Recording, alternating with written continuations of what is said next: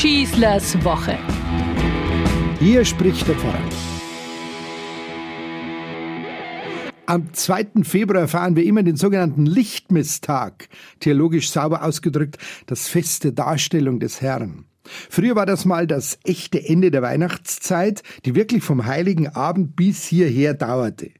Die biblische Vorlage ist die bekannte Szenerie, als Maria und Josef ihr neugeborenes Jesuskind in den Tempel bringen und es Gott aufopfern.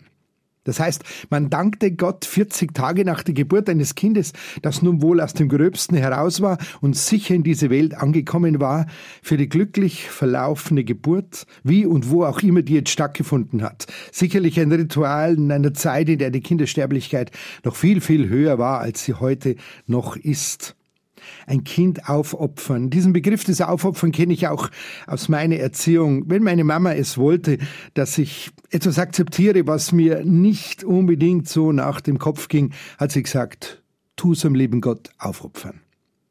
Als Zeichen des Dankes brachte man damals im Tempel Opfertiere dar. Also man kaufte Tiere je nach Gehaltsklasse und übergab sie den Tempeldienern, die sie dann zur Opferung, zur Schlachtung brachten. Also wenn ich heute nach Altötting fahre und Opferkerzen für die Gnadenkapelle kaufe, gebe ich die dem dortigen Mesner und der wird sie dann irgendwann einmal vor einem Gnadenaltar aufstecken. So ungefähr kann man sich das vorstellen, nur Unblut zu geben.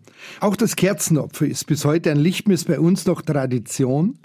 Die Gläubigen kaufen in der Kirche verschieden große Kerzen, je nach Gebetsanliegen, und legen sie vor den Altar als ihre Opfergabe ab. Später werden sie geweiht und im Laufe des Jahres in der Kirche verwendet. Da darf ich dann fühlen und spüren, da oben am Hochaltar brennt meine Kerze.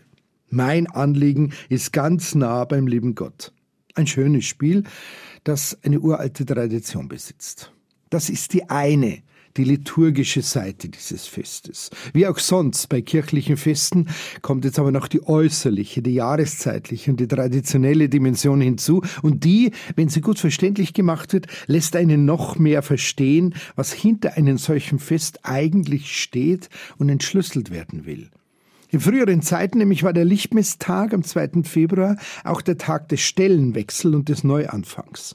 Knechte und Mägde in den bäuerlichen Betrieben konnten bis dahin den Winter über trotz weniger Arbeit im bäuerlichen Betrieb bei Kost und Logis verbringen.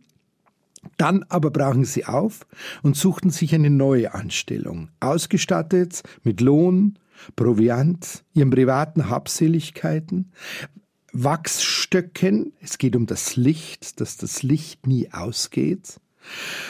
Und sie zogen los immer verbunden mit dem großen Wunsch nach einer guten Arbeit, vielleicht einer besseren Arbeit auf einem anderen Hof für das nächste Jahr. Nein, wir sind alle keine Knechte und Mägde, wir brechen nicht jedes Jahr auf und suchen uns auch keine neue Stelle, wenn auch heute die Flexibilität im Berufsleben sehr hoch im Kurs steht und gefragt ist. Aber etwas anderes will dieser Brauch uns vermitteln. Denn auch wir müssen immer wieder uns neu auf den Weg machen im Leben, ob wir wollen oder nicht. Es geht dann nämlich auch um unsere Wünsche, Ideale, die wir alle haben im Leben und die hängen im Leben manchmal sehr hoch und man verliert sie deshalb immer wieder mal aus dem Blick. Jetzt noch ziemlich am Anfang dieses Jahres machen wir uns auf dem Weg unseres Lebensprogramms, das wie eine große Reise ist. Der Weg ist das Ziel, sagt schon Laoze und meint, dass wer sich einmal aufgemacht hat, der kommt auch voran. Auch die ersten Christen nannten sich der neue Weg, weil sie sich nicht selbstgefällig festsetzen wollten, unterwegs zu sein und zu bleiben und zu antworten auf die Herausforderungen und Zumutungen ihrer Zeit zu finden, das war ihr Anliegen. Wer satt ist, bleibt sitzen, wer aber den Hunger nach Leben in sich wach hält, der kommt voran. Die Erstarrungen, die man in der Gesellschaft und in unserer Kirche immer wieder beobachten kann, sind exakt das Gegenteil von Weg und Leben. Die Bibel verspricht uns Leben in Fülle und möchte uns damit auffordern, dass wir uns nicht mit Ersatzstoffen zufrieden geben. Jeder und jede von uns hat eine schöpferische Kraft in sich, der wir einen Spielraum geben sollen und wollen. Mut und Fantasie sind jener Spielraum, der uns heute exakt die Fehler machen lässt, die uns vielleicht gestern noch in die Irre geführt haben. Der christliche Hintergrund von Maria Lichtmes will sagen, brich auf, wie die Eltern Jesu mit dem Jesuskind, auch wenn die Zukunft absolut undurchschaubar ist. Hab da keine Angst, auch wenn du dich mal verrennst. Sei dir sicher, dein Herrgott rennt immer mit. Dieser profane Hintergrund des Festes hat dieselbe Botschaft für unseren Alltag. Brich auf, lass dich nicht verängstigen. Schau, wo die Menschen dich brauchen in deinem Leben und dann stell dich zur Verfügung. Das ist ein gewaltiger Schritt. Loszugehen, ohne zu wissen, wohin die Reise genau führt. Aber du darfst ihn gehen, du darfst dich trauen.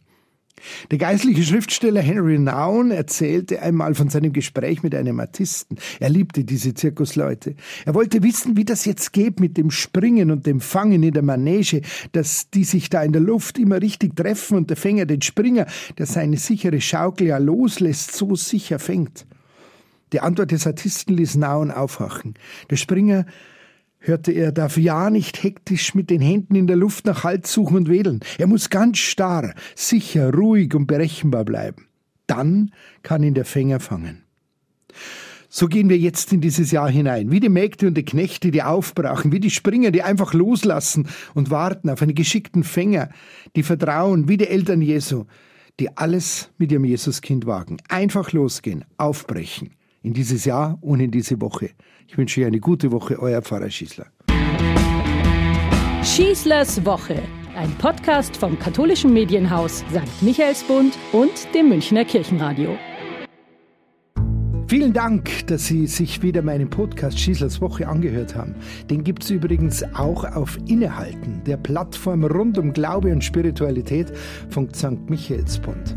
Egal ob Impulse, Buchtipps oder Gutes für Geist und Seele, auf michaelsbund.de slash innehalten finden auch Sie bestimmt das Richtige. Klicken Sie doch einfach mal rein tun Sie sich was Gutes, Ihr Pfarrer Schießler.